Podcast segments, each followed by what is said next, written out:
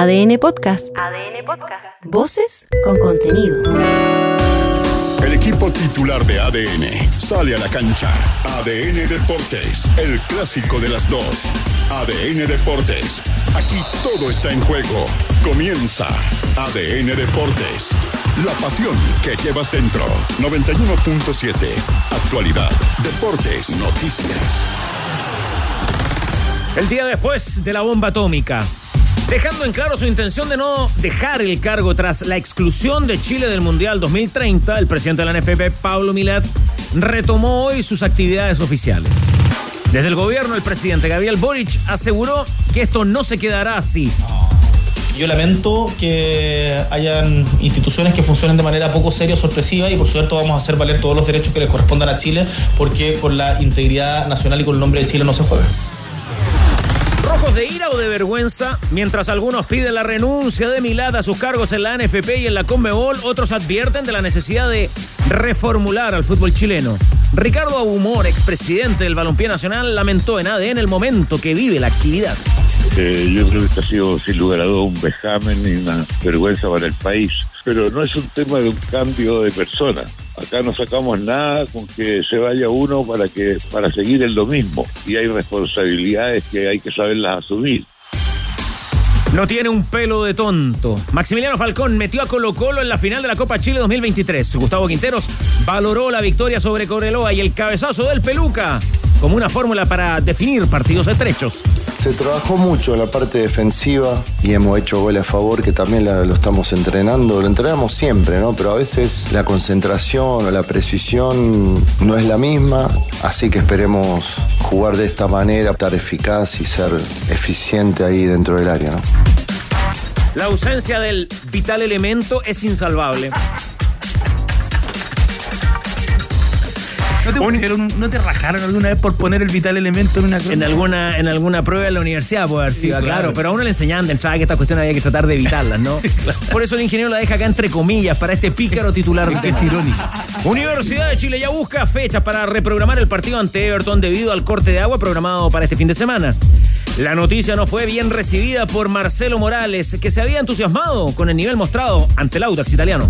Como cabanista estamos muy felices, se había dado hace varias fechas el trabajo y no se habían dado los resultados, pero gracias a Dios este fin de semana se dio. Estamos felices con, con la misma convicción y con las mismas ganas de, de seguir trabajando para, para seguir sumando.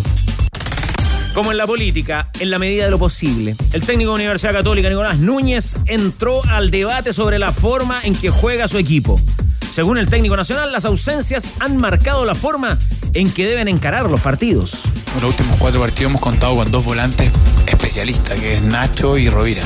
Eh, César ha tenido lesiones, que es quien nos podría dar otra alternativa, y después no tenemos más volantes especialistas. Entonces, ha sido una limitante y eso creo que las características también mandan más que una propuesta inicial. Atento, el hispano. Conozca también junto a los tenores de ADN cómo avanzan las negociaciones de Unión Española para reforzar el arco y terminar la temporada con un portero extranjero. Nos quedamos sin chilenos en carrera. El Inter de Charles Aranguis cayó por 2 a 1 con el Fluminense y se despidió de la Copa Libertadores. Para hoy, Palmeiras figura como favorito ante Boca Juniors y el técnico de verdad, Abel Ferreira, lo sabe. Somos conscientes de los hechos, somos realistas y tenemos que controlarnos para preparar el partido de la mejor manera. Será un juego diferente, con nuestro público, con el apoyo de nuestra gente y haremos todo lo posible para llegar a la final nuevamente. Y en ADN.cl. En detalle los insultos proferidos por Maximiliano Falcón que lo podrían dejar fuera de la final de la Copa Chile.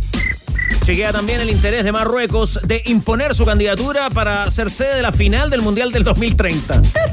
Y entérese además por qué Iquique volvió otra vez a meterse en la lucha por el título del torneo de ascenso. Los tenores están en el clásico de las dos. ADN Deportes. La pasión que llevas dentro.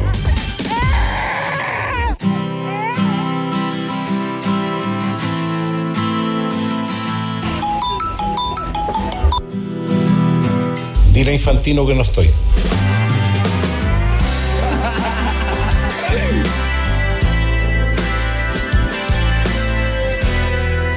Qué decepción. Yo me arrepiento de las cosas que viví. ¡Señor Milán! Chupete no se tiene ni, ni que esforzar porque la realidad le regala muchas cosas, ¿no? La realidad supera la Se pasó, ficción. ¿ah? Ni siquiera es tan creativo el cabrón, es que como que se la están dando, se la están regalando, se la dejan en bandeja, bien Mira chupete. no, bien. infantino que no estoy. Ya, ok. Una canción que me parece resume el estado de ánimo de los tenores, ¿ah? Pero hoy día es 5 de octubre. Yo siempre el 5 de octubre estoy feliz. Ya le, ya le voy a dar No, un paréntesis con eso, una ventanita, Danilo Díaz. 35 años, ¿sabes cómo, cómo ha volado el tiempo? 5 años. Después de la ti. cara, la cara el mago. Mira el mago, se la sabe, pero. Tiene los discos de Alejandro Lerner. Después de Ahora, ti. ahora, el La que coro, saca la, ¿no? la que saca la guitarra el El mago. coro, mago. ¿Alguna vez dedicó esta canción el mago? ¿Se la dedicaron? ¿Cómo no? Linda No, canción. no, no, sale de ahí. Esta canción Está bonita. Lo olvido. Sale de ahí Jorge. El formato tenor cantante lo hemos explorado, pero nunca se ha consolidado. ¿Se acuerda que de repente el blondo tenor goleador se arrancaba con. Sí, sí, le metí algo. Le metía, le metía, pero se la creía. ¿Cuál es el blondo? Leo? Blondo tenor goleador, Luca Tudor. Ah, Que además fue jurado al Festival de Viña por si se interesa. Está vacante esa, ¿Cómo te veis, mago, en esa Viña? plaza. ¿Ah? En el Festival de Viña. saco jurado. la polera al tiro. Oye, sin polera todos los días. Entrégate. sin camisa. Dejó mucho cariño para esta mesa, para esta radio, para los tenores Vladimiro Mimisa. Claro. Grato encuentro. Grandes anécdotas de ex tenores. Un abrazo para Vladi. Que estuvo además el fin de semana Manolo Fernández, ¿eh? Con Milton Milla. Sí, claro. ¿Qué entrada tuvo Milton Milla? eh? Vinieron a saludar eh, en el Día del Adulto Mayor, recordando viejas anécdotas del fútbol. Estuvo don Hans Marvitz. Con Hans Marvitz, también los tres, eh, acompañados por Pancho Sugarré, nuestro editor, y Rodrigo Ulloa, en la mañana de la ADN te acompaña. Magallánico igual que, que Vladi. El gringo Marvin, mi relator. Donde él se iba, yo lo seguía. Ya, eh, gran programa ayer, tenores. ¿ah? Felicitaciones. Eh, nivel de reacción, análisis, comentario con nuestros compañeros en la cadena Ser en España, con Javier Martín, con Chupete, a pesar de todo, con Chupete. Fómela, güey. Han pasado las horas, Boseyur. ¿Cuál es su, su sensación? ¿Cuál es su reflexión? Yo normalmente soy bastante amargo para muchas cosas. ¿Ya? Pero para esta como que no me lo he podido tomar en serio. Esa es la verdad. Obvio, tenía la ilusión de que se, se hiciera un mundial en Chile. Ahora no, no, no era de los que cree que eh, el mundial iba a curar todos nuestros males y tenía ese elemento sanador para nuestro fútbol. No, no, yo creo que el mundial iba a obligarnos a, a elevar el nivel en ciertas cosas, principalmente en infraestructura deportiva para albergar las selecciones, pero nada más. Yo soy de los que cree que esto, más allá de que nos echaron al saco, evidentemente, eh, creo que también no, no, no sé si estamos en capacidad de organizar algo así, esa es la verdad. Ah, eh, no, no podemos organizar un partido para 20.000 personas, eh, se nos va de las manos la operatividad del fútbol y, y- y no sé si estamos a ver, en capacidad de darle garantía, no solo a equipos, porque yo creo que eso es lo más fácil, finalmente las policías se destinarían a, a darle garantía, sino a los hinchas. Yo me imaginaba, eh, lo estaba hablando con un amigo, me imaginaba a los hooligans en Bellavista. La cantidad de... ¿cómo- cuánto- ¿A cuántos hooligans hubiesen colgado? ¿Ah? O a- no, no, no, no sé. Colgando los hooligans. Claro. Notable. Ya, se nos ha sido de las manos. y en, lo, y en lo que se refiere al fútbol, a la NFP, Pablo Cat, ¿qué tiene que pasar ahí, Danilo Díaz? Es que bueno, y la Conmebol también, porque la Conmebol lo vende como un triunfo. Y ayer la, la escena, lo hablaba con, con Gonzalo Álvarez, y día lo hablábamos en la mañana, la escena era como que es como cuando te salváis del descenso. El vestuario abrazándose porque te salvaste del descenso, pero al final lo que logra Domínguez es que le den la migaja. El problema es que a Pablo Milat lo dejaron fuera del WhatsApp, del WhatsApp de los cuatro países. Mira infantino que no estoy. Y lo dejaron fuera de ese WhatsApp. Las declaraciones hoy día de Ignacio Alonso, el presidente de la Asociación Uruguaya de Fútbol, acrecientan eh, la marginación que, que- que tiene Chile porque a él le avisaron el sábado. Entonces, aquí lo decíamos, lo decíamos ayer en la transmisión del partido de Colo Colo frente a Cobreloa, uno empieza ya a atar cabos, lo hablábamos con el Tigre. Y este año hubo tres eventos con Mebol en Chile. Hubo tres eventos con Mebol. Entre ellos la Copa Libertadores Sub-20 en, en Coquimbo. Coquimbo y La Serena. No vino ningún directivo de, Col- de la Conmebol. Estaba viendo una imagen donde aparece Pablo Milat y aparece Juan Román Riquelme, que vino por boca ese día, y para subirle el pelo le dicen que, entregue las medallas, y estaba Neri Pumpío, que es hombre de ultra confianza de, Domínguez. De hecho, era el entrenador cuando fueron campeones la última vez que Olimpia fue campeón de la Copa Libertadores. Y después el día de la final del Mundial Sub-20 en el Estadio Único de La Plata, la imagen, el mono televisivo muestra a Gianni Infantino, presidente de la FIFA, Ignacio Alonso, presidente de la AUF, jugaba en la final, Chiqui Tapia, el anfitrión, y estaba Domínguez. Estaba, ahí se, yo creo, no tengo ningún, ninguna prueba, pero tenemos algo de años y yo tengo que, la idea que ahí se empezó a cocinar todo y que le dijeron, y que Infantino le dijo a Domínguez y a los demás, le dijo, ¿saben qué? La opción del Mundial para Sudamérica, olvídense, no hay ninguna posibilidad. Eh, ahorremos tiempo. ¿Cuándo fue eso? Eso fue en- hace 45 días aproximadamente. Fue justo el día del partido de Chile-Cuba. Milat estaba en ese partido en Concepción. Ah. Pudo haber ido al el directorio completo a Concepción y el presidente haber estado ahí. Porque esos socios nunca son confiables. Nunca son confiables.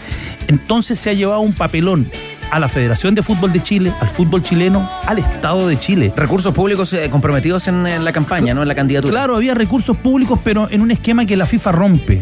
Porque aquí también, ayer yo mira, leía el, el Twitter de José Antonio Cas, muy poco serio, porque alguien que ha sido, a- que aspira a la máxima magistratura de la nación, a ser presidente de la República, un hombre que sacó la primera mayoría en la primera vuelta, no demócrata. puede tener ese oportunismo y ese, Demasiado. y ese nivel de, No de, solo ignora- él. de ignorancia sobre el tema, sobre Te lo que se está hablando y discutiendo.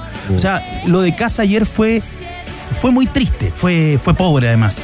Eh, y en general yo creo que aquí lo que tiene que hacer el fútbol chileno es hacer una enorme autocrítica, ha seguido enfrascado en la discusión con el Estado. Puede ser verdad, pero carece de verosimilitud esto de que a la FIFA le estaba complicada por los y que había preguntado por la relación entre el Estado y el fútbol por las casas de apuesta, por la violencia. Puede ser verdad, yo no lo pero carece de verosimilitud. No, no, no, no, no cuesta creerlo. Eh, y acá también hay una responsabilidad de quienes llevaron al segundo gobierno a Pablo Milat.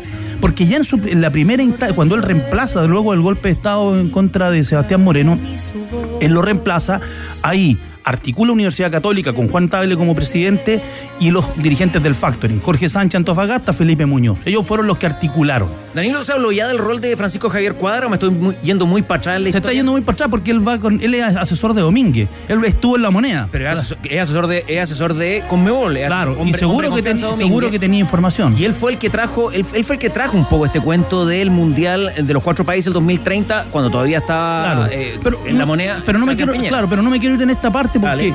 después de la muy mala gestión de Pablo Milat, este mismo grupo de dirigentes insisten, Ah, bueno, insisten en algo que ya estaba probado que era malo. Entonces cuando te dicen, no es que había- apareció una tercera lista, pero te- apareció al final, bueno, tuviste tiempo para darte cuenta que con esto estábamos fuera de todo. Hoy día el fútbol chileno está cero presencia internacional, peleado con el Estado, y al Estado lo necesita domingo a domingo. Entonces, eh, y finalmente, lo que planteábamos anoche, yo creo que Pablo Milat, lo mínimo, lo mínimo, tiene que renunciar a la vicepresidencia de Conmebol. Al vicepresidente de la Conmebol se lo pasaron por el aro. Ayer, ayer mismo tenía que Por el aro, Ya, claro. pero ahí es donde él se genera los ingresos. Bueno, pero Pasa que es la dignidad del cargo. el, mira, si nosotros vamos a, a hablar de Milad, automáticamente tenemos que eh, centrarnos en lo que ha sido eh, su función a cargo de la NFP.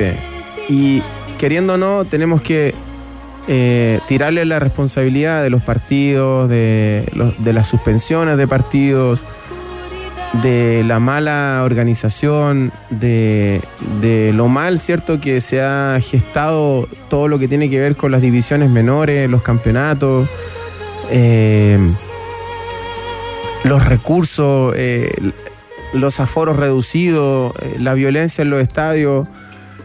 Uno, queriendo o no, siempre le tira como la responsabilidad a Pablo.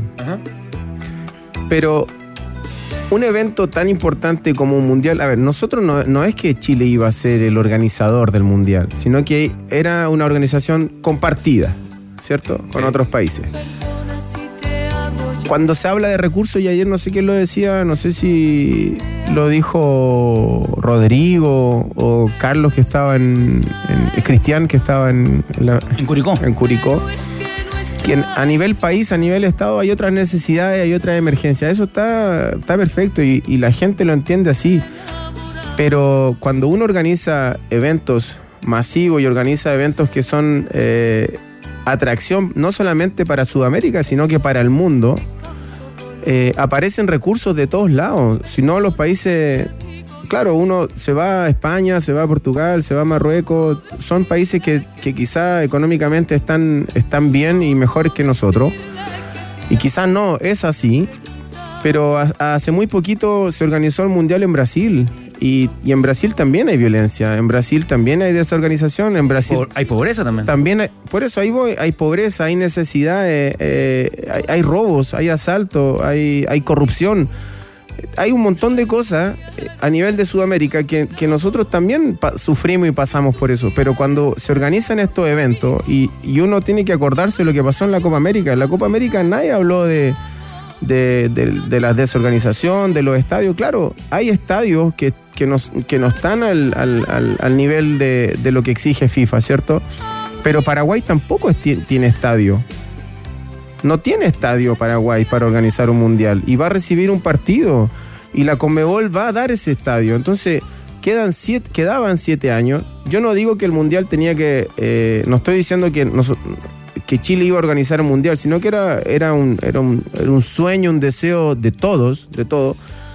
Recursos iban a haber, recursos iban a llegar. Eh, imagínate, ayer se- yo lo, lo vi por Twitter, hay una feria mundial de turismo en París, si no me equivoco, y hablaban que el stand de Chile era una vergüenza, era una asquerosidad el stand de turismo chileno, entonces hay cosas que... Era de Kermés, era de Kermés de colegio. Así. Sí, de- sí, entonces, y claro, y mostraba la de Argentina, la de Colombia, la de Honduras. Y, y- y- había, y hay una preocupación, hay un, hay un deseo de que la gente se enganche con el turismo eh, para con esos países, pero con el nuestro no. Entonces, cuando uno quiere organizar un evento, una fiesta masiva, chuta, tenemos que tener especialistas en ese tipo de eventos y en ese tipo de fiestas masivas. Quedaban siete años. No digo que nosotros íbamos a hacer el mundial, es un mundial compartido. Y por eso insisto y repito lo de Paraguay. Paraguay no tiene un estadio que pueda albergar una Copa del Mundo un partido de Copa del Mundo, pero lo va a tener. ¿Y de dónde van a salir esos ingresos? ¿De dónde va a salir esa plata? De la Conmebol. Entonces, ahí me agarro un poco también de lo que decía Danilo. Es una falta de respeto para con, con Pablo Milad lo que la Conmebol le hace. Lo que la Conmebol hace es Tiene que una falta de respeto. No, Dignidad. Chile nunca estuvo, y ayer lo dijimos, nunca estuvo en esa, en esa lista de posibles organizadores de una Copa del Mundo. Claro, si aquí al final acá lo que te quedaba era esta, esta migaja que le dio la FIFA para resolver el problema. Por último, un partido te daba lo que siempre hablábamos. Por último, la opción de construir un estadio. O sea, intentar que el fútbol chileno va a cumplir 100 años el fútbol profesional en el año 33, que le quede un estadio. O sea, el, el- fútbol está mendigando todos los fines de semana al Estado la posibilidad de tener un recinto. No hay un recinto para albergar a nuestra, a nuestra competencia. Qué panorama, Manolo Fernández. Mientras tanto, usted muy atento a lo que pasa con el ingeniero Pellegrini. Sí, claro, ya se están cumpliendo 33 minutos de partido en este 1 a 1 del Betis y el Sparta Praga de la República Checa. No está jugando Claudio Bravo, suplente, eh, y se le echó de menos ¿ah? en el gol que lamentó Ruiz Silva en la portería del, Bet- del equipo del Betis. Atención, algo de corazón, ya te enteraste que Mercado Pago se puso la camiseta de Colo Colo. Así es, descarga la app, abre tu cuenta gratis y descubre todos los beneficios exclusivos que tienen para ti. Date cuenta, abre tu cuenta digital en Mercado Pago. Y a propósito de camiseta Fernández, la otra semifinal de la Copa Libertadores. Claro que sí, la que van a protagonizar hoy día Palmeiras y Boca Juniors. Desde las 21 y 30 horas, recordemos anoche Fluminense se erigió como el primer finalista tras derrotar a domicilio al Inter de Porto Alegre por 2 a 1. Es curioso, ¿ah? y, y ojo con lo que le pasó a Charles Aranguis. Salió en el minuto 74 del partido, Inter ganaba 1 a 0 y tras su salida vinieron los goles con que Fluminense dio vuelta el partido. John Kennedy hizo el primero, ¿ah? ¿qué nombre? ¿ah? John Kennedy para Fluminense, el segundo decano en la victoria entonces de este cuadro del FLA que va a la final con el ganador esta noche entre Palmeiras y Boca Juniors. Olvídate de los problemas y también de la humedad y de las filtraciones de tu casa con el nuevo esmalte Dry Cut de Lanco. Sella pinta, impermeabiliza. Nuevo esmalte Dry Cut de Lanco. Conoce más en tienda.lanco chile.com. Vamos a seguir en el tema. Información que llega desde Asunción del Paraguay también. eh, reportea muy bien Alberto Jesús López y todo el equipo de ADN Deportes. Vamos a procesar bien esta, esta información. Pero está llegando, están llegando noticias desde Paraguay a propósito de cómo fue el negocio, donde quedamos fuera. Claro, porque a lo mejor no, no, no lo sacaron del grupo de WhatsApp, crearon otro paralelo, ¿no? Por eso, armaron un grupo paralelo. Otro- otro había, grupo, dos, ya. había dos grupos. Ahí está. Dos grupos de WhatsApp, claramente. Oiga, Danilo, muy, temi- muy temerario arriesgar la, la idea de que a lo mejor a Chile le están cobrando lo de Jadwe, que finalmente se fue de tarro. Y hoy día nos dejan solos. No, porque es otro grupo dirigencial. Ah, ya, ya, ya. Se renovó. Es, Conmigo es otro grupo, no lo van a es lograr, otro grupo tengo dirigencial. las manos limpias. Pero mira, Bueno, nosotros no tenemos ningún ningún peso. Ya. Por ejemplo, partido Chile-Colombia, estadio monumental, pésimo estado de la cancha. Ramón Jesurum, presidente de la Federación de Colombia, llamó de inmediato a FIFA, a la FIFA, y reclamó. O sea, eh, la semana en septiembre, recorriendo el presidente Domínguez los campos en Estados Unidos del, del Mundial con Jesurum. O sea, nosotros no tenemos ninguna presencia, cero. No sé si estoy en condiciones de compartir la información que llega desde Paraguay porque es para deprimirse ya y cerrar el boliche. De premio de consuelo, se comenta en Asunción del Paraguay, cuentan, dicen, informan que quieren traer a las selecciones que jugarán con los sudamericanos a entrenar a Chile. Ah, no, bueno. Oh, oiga, pero vos señor. ¿Qué reacción es esa? Ya, pero Esa le salió del alma. Ponte tú, Paraguay queda con Alemania en el primer partido. ¿Qué posibilidad? Alemania acá. Ah, Van a traer a Groenlandia, Arabia Saudita y Nicaragua. No. Oye, ahora. No, no voy a profundizar. Lo, el Chiquitapia es un crack, el Chiquitapia. ¿eh? Vivo. ¿Ah? Vivaracho. Ya de, llevó el Mundial Sub-20 a Argentina. Y ahí la empezó a hacer. Sí. Ahí la empezó a hacer. viejo. Porque, ojo, él le da una mano. Infantino se queda sin el Mundial Sub-20 por los problemas que, de, de organización. Bueno, y Argentina le dice, yo te paso la sede. Y ahí está. A, a- a mí lo que me Pero me sorprende. clasificáis, eso sí. Lo que, lo que me llama la atención es que no haya puesto el grito en el cielo Milad cuando le dicen, porque eso fue lo que él dijo ayer en la conferencia. Uruguay, ya todos sabemos por qué. Eh, Argentina, porque es el último campeón del mundo. Eso dijo. La, la explicación fue porque después en la tarde era que porque Después la- finalista del primer mundial Del junto primer a mundial. junto, junto a pero- Uruguay. No, si le ya buscar- bu- buscándole, eh, la buscándole vuelta. todas. Y, lo- y Paraguay porque hablan eh, guaraní. Las Por clasificatorias. la misión. en homenaje a Robert De Niro. Eh, socio, un crack. Esa clasificatoria van a ser buenas, las del 2030. Claro. Lo único, yo me sentiría feliz si nos mantienen los cupos. Eso. Ahí como Sí. que ya por último. Sí, capaz. En Caja Los Andes trabajan para simplificarte la vida y entregarte mayor bienestar. Por eso renovaron su sitio web para que sigas utilizando todos tus beneficios. Ingresa en www.cajalosandes.cl y vive una experiencia digital simple, fácil de usar y segura. Caja Los Andes, construyendo valor social. Quilín 5635. Expresidente del Audax italiano, ex candidato a la presidencia de la NFP. Recordamos un programa, de hecho, que hicimos especialmente junto a los tenores. Lorenzo Antillo, ¿cómo le va? Muy buenas tardes.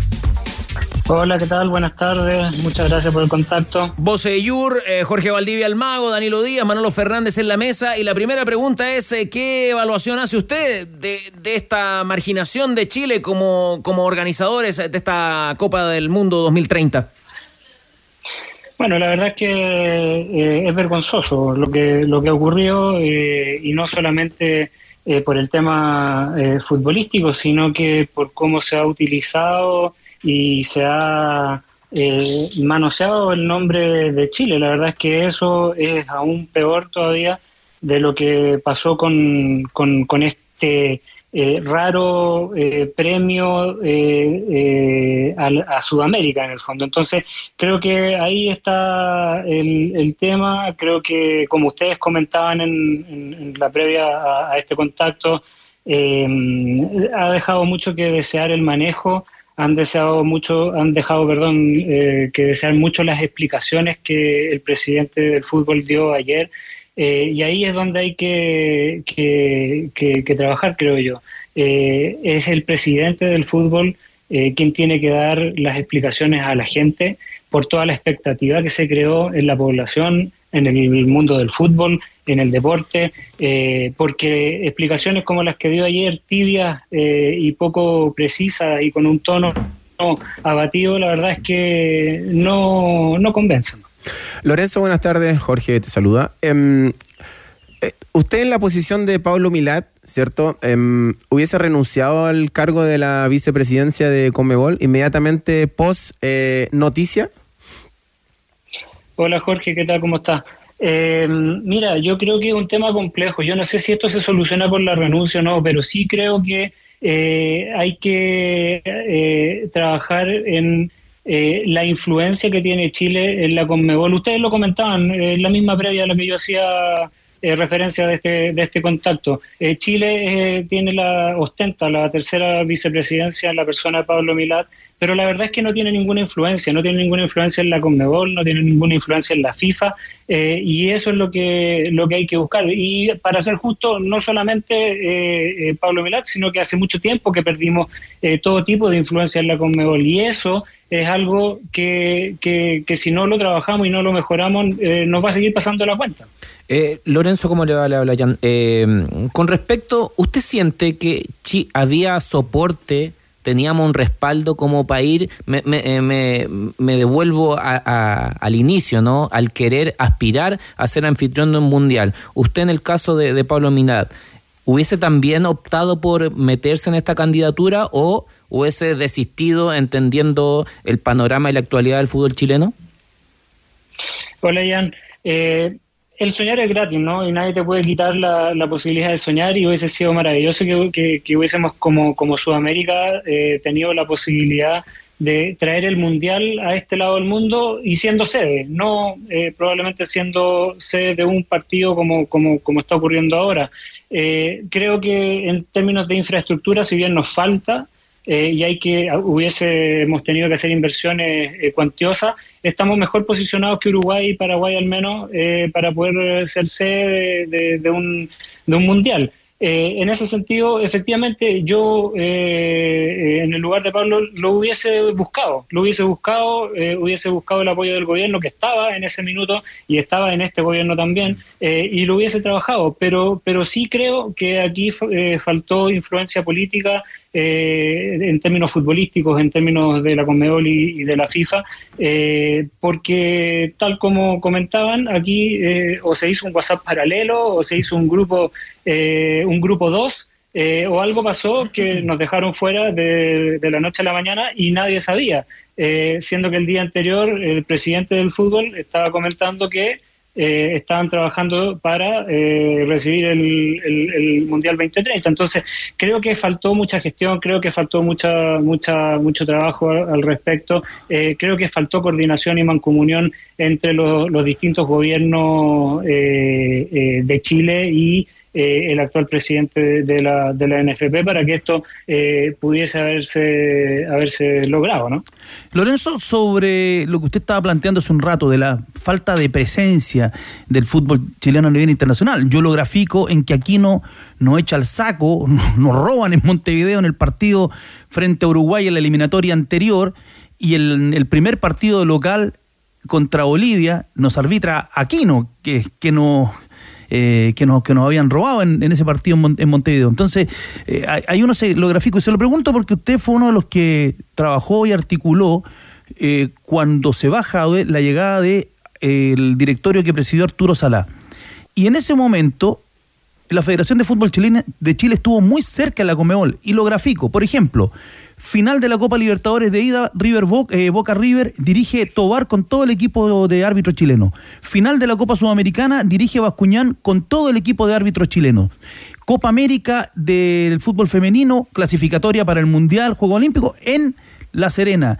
Torneo sub-17 en Rancagua. O sea, Acuérdate que teníamos la final única de la Copa Libertadores que no se puede la hacer por el estallido. Claro, se consigue la primera final única de la Copa Libertadores. Usted que estuvo tan cerca de ese directorio, ¿cómo se logró trabajar? ¿Qué, qué es lo que hacía Salá, Facio, eh, estaba Hugo Muñoz, me recuerdo, Corradosi, Moreno, Sebastián Moreno, eh, eh, el dirigente San Luis, eh, Goicolea? ¿Por qué Chile tuvo tanto peso en esos años y por qué lo perdió?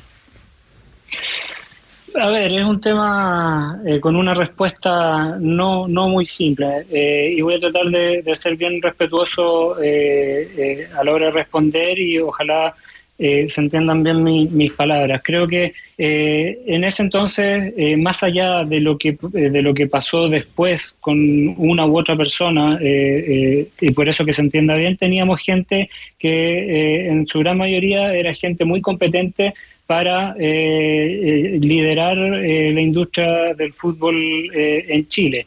Y también teníamos gente que era muy competente para integrar las distintas comisiones de la, de la FIFA y también había personas que eran muy competentes a la hora de eh, la política en términos del fútbol relacionado con la Conmebol y con la FIFA. Yo creo que todo eso confluyó para que Chile eh, fuese muy bien mirado eh, a la hora de poder adjudicarle todas esta, estas instancias que, que- que tú comentas eh, y que al final logramos conseguirla. Eh, creo que desde un tiempo a la fecha eh, hemos venido teniendo problemas de gestión, hemos venido teniendo problemas internos eh, que trascienden a, nuestro fútbol y llegan obviamente a la Conmebol y llegan a, la FIFA y que hemos ido siendo paulatinamente mirados como un, una liga de, de- muy de no muy buen nivel eh, como, como una liga que cada, cada día se va depreciando más. Eh, y por otro lado, las personas que han estado a cargo del fútbol chileno no han tenido la competencia necesaria eh, probablemente para eh, hacerse de esos, eh, esas confianzas eh, y esa, esa y, por ese mismo tema de obtener las confianzas, no obtener eh, resultados en términos deportivos teniendo, eh, como es ahora, probablemente un cupo eh, para este partido de- del Mundial y otras cosas, como lo que tú decías, arbitrajes, como eh, partidos, como, como un montón de cosas que se pueden conseguir haciendo una buena labor en Conmebol. Por lo mismo, yo digo que eh, el- la tercera vicepresidencia que ostenta el presidente, eh, la verdad es que es meramente decorativa, porque al fin y al cabo no nos ha servido de mucho o no le hemos sabido sacar todo el provecho que eh, una vicepresidencia eh, podría tener. Eh, Lorenzo, eh, agarrando un poco de, de lo que decía del barranco en el que estamos, em, ¿de qué manera se imagina usted que el fútbol chileno podría salir de esta situación en la que hoy estamos, cada vez eh, menos eh, interesados, em, eh, aforos reducidos, partidos pobres? Em, ¿De qué manera eh, en, en su posición ahora, ¿cierto? Eh, ¿Podría inyectarle, ¿cierto? ¿O cree usted que es lo que falta para que volvamos a ser interesante a nivel, primero, sudamericano? Sí, Jorge, mira, yo hoy día lo veo desde fuera eh, como, como un hincha más y eso me da probablemente una imparcialidad que cuando uno está dentro eh, no la tiene o, o- pierde esa, esa visión de ver las cosas de, de- forma macro. Eh, la verdad es que, insisto, esto es un problema de gestión, esto es un problema de gestionar eh, todo lo que tiene que ver con eh, el- el- la industria del fútbol en, en su, en, su, en- en su totalidad. Eh, acá tenemos problemas internos como el tema de las casas de apuestas, tenemos problemas internos todas todo las fechas con el tema de los arbitrajes, tenemos problemas internos porque se suspenden los partidos, tenemos problemas internos porque eh, el fútbol femenino no, no, no, le damos la importancia que requiere, que el fútbol eh, formativo eh, también se suspenden los partidos porque la, la, la NFP no, no, lo gestiona de buena manera. Eh, eh, al final esto redunda en que tenemos un gobierno corporativo eh, que es, es, reactivo y no proactivo y, y, eso creo que es la base de todo. Ahora, eh, siendo justo, esto no es eh, solamente culpa de la mesa directiva. Acá hay un grupo de clubes que optaron por la continuidad y no por, por el cambio eh, y también tienen que asumir su cuota de responsabilidad. Hay un grupo de clubes también que optó por mantener sus cuotas de poder, de poner sus intereses personales por delante eh, y no poner los intereses de la industria, eh, que es lo correcto, por eh, sobre sus propios intereses. y también tienen que hacerse cargo. Si acá tenemos un producto devaluado, tenemos un gobierno corporativo que es pasivo, que es reactivo, tenemos promesas incumplidas, eh, y todo eso va atentando en contra de, la industria y del producto y del nivel, obviamente, de la competencia. Eh, vamos a jugar una fecha más y después vamos a parar un mes, está bien, son los Juegos Panamericanos, pero esto no es solamente por los Juegos Panamericanos, esto viene sucediendo hace mucho tiempo. Eh, somos una de las ligas que menos partidos juega. Eh, ¿Cómo lo solucionamos? No hay propuesta, no, no hay avance, no, no se ven luces y eso es lo más preocupante de todo. Eh, creo que ahí está el, eh, eh, el, el, tema a trabajar y por donde se pueden eh, vislumbrar eh, soluciones. Yo espero que esto, como hincha, como hincha del fútbol, como, como, como hincha de audio italiano, que esto eh, mejore y que podamos tener una industria cada vez más, más atractiva, no solamente para, para nosotros, sino que para que seamos una, una liga valorada a nivel mundial.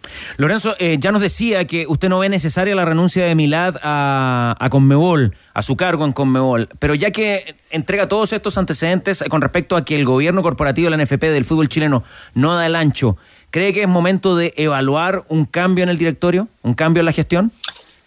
Yo, yo, no, yo no, no dije que no, no la veía necesaria, yo, yo lo que dije es que no sé si es lo más conveniente. Eh, eh, y respecto de, del fútbol chileno eh, eh domésticamente hablando, eh, me parece que eh, el, presidente del fútbol, además de explicarle al país con, con, respuestas claras, concretas y, y, precisas qué es lo que pasó, eh, para que podamos entender eh, y podamos eh, eh, desde el fútbol hacernos cargo de la expectativa que generamos, yo creo que dentro del fútbol tiene que haber esa cuota de responsabilidad de los clubes de hoy día también pedirle explicaciones a la mesa, no solamente al presidente. Yo creo que cuando Pablo dice que no hay que puntualizar en una persona esto que ha ocurrido, él se equivoca. Él es el presidente de la federación, es el presidente del fútbol chileno y por lo tanto él tiene que eh, dar eh, las explicaciones concretas y no eh, Infantino,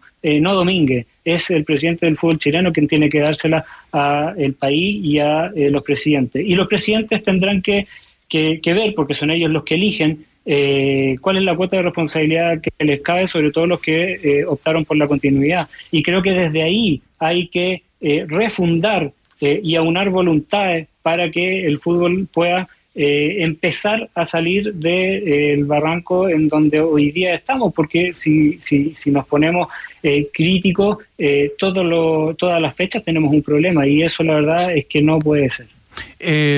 Lorenzo, eh, me imagino complicado, preocupado por el momento de Audax Italiano, le quería preguntar, eh, ¿le terminaron de pagar a ustedes, a los, que eran los, los antiguos controladores, los nuevos administradores, los argentinos que están a cargo de Audax Italiano? Eh, pero, Porque sí, la información que teníamos que ellos estaban en que no les habían pagado y que esto se había judicializado. Eh, por parte, primero, preocupado, lo sufrimos eh, tanto yo y mi familia todos los fines de semana. Eh, yo sigo confiando en, en los jugadores, dejé muchos jugadores conocidos ahí y, y ojalá que, que, que, puedan salir los resultados y Auda pueda salir de, de, la posición incómoda en la que está porque, porque es un club que merece estar eh, peleando más arriba. Eh, y lo segundo, eh, eh, ahí estamos, ahí estamos. No, no se ha completado todo lo que se tiene que completar y ahí estamos, pero no, no es, no es eh, objeto de, de- de- de- de querer profundizarlo mayormente. Pero eso podría implicar que ustedes recuperaran el club. Eh, no necesariamente, pero nosotros vamos a hacer todas las gestiones para que los compromisos que se adquirieron por parte de la parte compradora se cumplan. Lorenzo Antillo, muchas gracias por estos minutos para conversar con los tenores de ADN. No, muchas gracias a usted, un saludo eh, a todo el panel y a toda la gente. Ex candidato a la presidencia de la NFP, ex eh, dirigente y presidente del Audax italiano, Lorenzo Antillo, conversando con los tenores cuando faltan 20 minutos para las 3 de la tarde. ¿Algún apunte, Manolo Fernández, antes del corte y algunos saludos también y mensajes que llegan a través de nuestras eh, redes sociales? Sí, siempre. Por ejemplo, ¿no? Que mm, lamentaba Lorenzo Antillo la posición de Audax Italiano. Está en el décimo tercer lugar del campeonato con 29 puntos, pero todavía mirando con relativa tranquilidad a los que están en la zona de descenso, a los colistas Magallanes y Curicó Unido, que tienen 22 unidades. Está a 7 Audax Italiano de esa zona. Aprovecho, ya que estamos en esto de los números de las tablas, de hacer una fe de ratas, Carlos, respecto a lo que dijimos en el noticiario, porque los puntos de Iquique eh, dijimos, le catapultan hasta la punta del torneo. No es así, porque ya está actualizada la tabla de la NFP cuando dimos la información. Eh, está llegando a 46 puntos. Si es que, obviamente, se ratifica después en segunda sala este fallo que le ha dado las unidades del partido con la Serena, partido que había sido empatado, pero por mala inscripción del papayero Henry Sangüesa. Eh, y que entonces lo gana por 3 a 0 en secretaría. Hay que ver si apelan no los serenenses a esta, a esta sentencia. Cobreloa sigue No- siendo no tiene líder nada que hacer, con Perdón. 48 puntos. No es apelable. No, no, no hay, no hay tutía. No hay tutía, ya está ahí listo. Remarcaban que en la primera sala, o sea. Ya, entonces, a ver cómo queda la tabla en la parte de arriba, por favor, Manolo. Vamos entonces con eso. Cobreloa y Wanderers 48 puntos. Tercero Temuco con 47. Cuarto Antofagasta e Iquique con 46 puntos. Así está la B a dos fechas del cierre. Oiga, y el día lunes feriado viene el carrusel de la B, ¿o no? ¿Puede ser? Sí, claro. Cuatro partidos de manera consecutiva estará transmitiendo ADN Deportes desde las cuatro y media de la tarde. Voy a decir algo que no va a pasar. Pero acá no hay. El tribunal hace su pega, cumple con la, con la normativa. Pero aquí hay un organizador del campeonato, y es lo que estábamos hablando, es la NFP. Si el jugador pudo pasar el corte y ser inscrito en el Comet, la responsabilidad es del organizador. Tal como sucedió con el caso de Cedric Vega, que le significó el descenso a San Marcos de Arica. La responsabilidad de quien organiza la ANFP. Y el directorio tendría que decir, ¿sabe qué? Acá es una responsabilidad nuestra y el partido termina 0-0. ¿Por qué? ¿Sabe por qué? Porque Deportes La Serena no hizo trampa, o sea, no, tiene el espíritu de hacer trampa. Porque te creo que si hubiera sido Zacarías López, Juan Sánchez Sotelo o Maxi Guerrero, jugadores decisivos en el equipo, Daniel Ortiz, el Paraguas. Pero no, es un jugador que, que no es titular habitual. O sea. ¿No es comparable este caso con la situación de Cobresal y Coquimbo? No, es distinto. Aquí, aquí hay un error, pero yo creo que la NFP se tiene que hacer cargo. No puede ser que el sistema que ellos implementaron haya permitido que el jugador jugara. Tenores, si están pensando en algo rico, vayan entonces a Doña Carne. El asiento a 7.698 pesos. El costillar americano a 4.498. Y pechuga entera importada a 2.698. Si voy, si voy, si voy, si voy. No hay ni que pensarlo, chupete. Cuando piensen en carne, Doña Carne lo está esperando y también en doñacarne.cl. Muy comentada también la reacción del tenor bicampeón de América a ese cruel dato que llegaba desde Asunción del Paraguay. No, no, no, sale de ahí. Es que fue muy natural, fue muy espontáneo. Cuando, cuando yo dije eso que no, no iban a mandar a los equipos rivales de Argentina, Uruguay y Paraguay a entrenar a Chile. Usted como Ah, que le ¿qué pasó, salió, hermano? le salió como de- del alma. ¿eh? Está, estaba- del dice la- está bien, honesto. CD, claro. Muy bien. Remolques Tremac rentabilizan su negocio. Compre un Tremac. Es el remolque más liviano del mercado que le permite transportar mayor carga útil. Contáctalos en Tremac a través de las redes sucursales Kaufman en todo el país. Porque entre un remolque y un remolque, Vladi. Hay un Tremac de diferencia. ¡Tac, tac, Remolque Tremac. Vamos a ir apurando en el programa porque tengo unas ganas que los tenores comenten eh, eh, la clasificación de Fluminense a la final de la Copa Libertadores. Ayer partidazo con el Inter de Charles Arán y también el tenor del pueblo. Primera vez en la historia de la Copa No me Libertadores. interesa. Primera vez en la historia de la Copa Libertadores. De pronto hay que sacarse esto, Manolo. ¿ah? De pronto hay que, hay que sacarse el, el- Se los. Sí. Esto estuvo bueno. Primera vez en la Copa Libertadores que un equipo de la ciudad, desde el formato de la final única, va a jugar en el estadio de la ciudad. Fluminense. Llega a la final, ¿dónde se juega? En Río. Fluminense que es el único grande de los brazucas que no ha ganado la Copa Libertadores. La perdió una vez con los ecuatorianos, ¿se Con el. Con Con, la liga. liga. Claro. Liga. Era buena esa, esa liga. Patón Bausa en la banca. Y fue por penales, ¿no? Sí, sí, sí. Ya, linda historia, ¿ves? Bueno, bueno. No la ganaron, ¿verdad? No, no, pues señor. No, pues si perdió, sí. O sea, los humillan los hinchas Flamengo, los de Prominense con eso. ¿Y hoy día quién va a ganar? Ah, ya, me, ya me van a contar los, ya me van a contar los tenores. ¿eh? Ahí están Vamos a analizarlo de noche y vamos a proyectar eh, Palmeiras Boca. Está, está muy abierta llave. Chupete, tranquilo, no también vamos vi a comentar lo de Falcón, el gol. Eh, Metió cuello polo hoy día Chupete, ¿eh? Sí. Cuellito polo. Oficini- el oficinista. Viene el informe Cabero, que también lo podría complicar al Peluca. ¿Hay informe? Sí, señor. El informe de No, Cabero. no, no, no me vengan con tonterías. Ya. Un saludo para Lorenzo, hincha de la Católica, muy afectuoso. Acá cerca de la radio nos encontramos. Déjele mucho cariño a los tenores, los escucha siempre. Lorenzo, hincha de la Católica. A la pausa. Y ya volvemos. 15 faltan para las 3. Palmeiras, Boca Juniors, gentileza del editor de camisetas y nuestro buen amigo David Marambio, la tienda Tifosi. Noto tostado a poco. Todo está en juego. Estás en ADN Deportes con los tenores. 91.7. La pasión que llevas dentro. Sector oriente de la capital. oriente de la capital. El día después de Pablo Milad, la agenda del presidente de la NFP, Rocío Ayala. Muy buenas tardes. ¿Qué tal, tenores? Estamos en el segundo Congreso Internacional de Fútbol acá en el sector oriente de la capital, donde está todavía Pablo Milad. De hecho, esto termina cerca de las 7 de la tarde y comenzó con la intervención, por supuesto, del presidente de la NFP, que decía que las penas del fútbol se tienen que pasar con fútbol, así que de lleno focalizados en este Congreso que tiene que ver más que nada con fomentar el fútbol formativo y, y los futuros talentos que tenemos en nuestro país. E incluso bromeó con que lo llamaba Jan Infantino y dijo, bueno, eh, no lo voy a contestar. Entonces, eh, es un poco el ambiente que se vive todavía. Él está, reitero, en este sector. Hemos tenido varias eh, situaciones que reportear y que podemos confirmar y también algunas respuestas Eh, de las reacciones, más que nada desde afuera, donde podemos comentarle ciertas cosas. Vamos a escuchar ahora al presidente de la AUF, allá de Uruguay, Ignacio Alonso, porque queremos saber en qué contexto se dio o cuándo se enteraron ellos y qué es lo que van a hacer con respecto a Chile. Acá es muy curioso porque el día antes estuvimos con Pablo Milad en el Congreso, en el Summit, y él hizo la exposición pidiendo creer en el Mundial 2030 con esta candidatura, pero eh, resulta que al día siguiente ya estábamos fuera. Cuando se enteró Ignacio Alonso, el sábado lo llamó el presidente de la Comebol, Alejandro Domínguez, para decirles entonces que fueran a Paraguay y que tenían noticias bastante prometedoras. No le quiso adelantar nada, pero sí que era súper secreto. Entonces ahora, Alonso, después de enterarse que Chile está fuera, ¿qué es lo que van a hacer? Esto decía en Sport 890 en Uruguay. Bueno, hay que preguntarle a FIFA. eso. Como compañeros de corporación, también preguntamos, porque naturalmente que a nosotros la situación Les hacía un poco nos- de ruido. No nos es cómoda. Todos pretendíamos que estuviera Chile. Lo objetivo es que FIFA pretendía que fueran tres, no tres y cuatro. Chile también eh, fue el cuarto país en el orden. El que se metió en la organización. Nada, nosotros hemos hablado con el presidente de la federación, que es compañero del Consejo Conmebol. Hablamos ayer conjuntamente con el presidente de Conmebol y que naturalmente está en nuestra cabeza el poder acompañar a Chile en otras acciones que puedan, no te digo compensar esto, pero por lo menos darle eh, una situación que sea por lo menos un paliativo.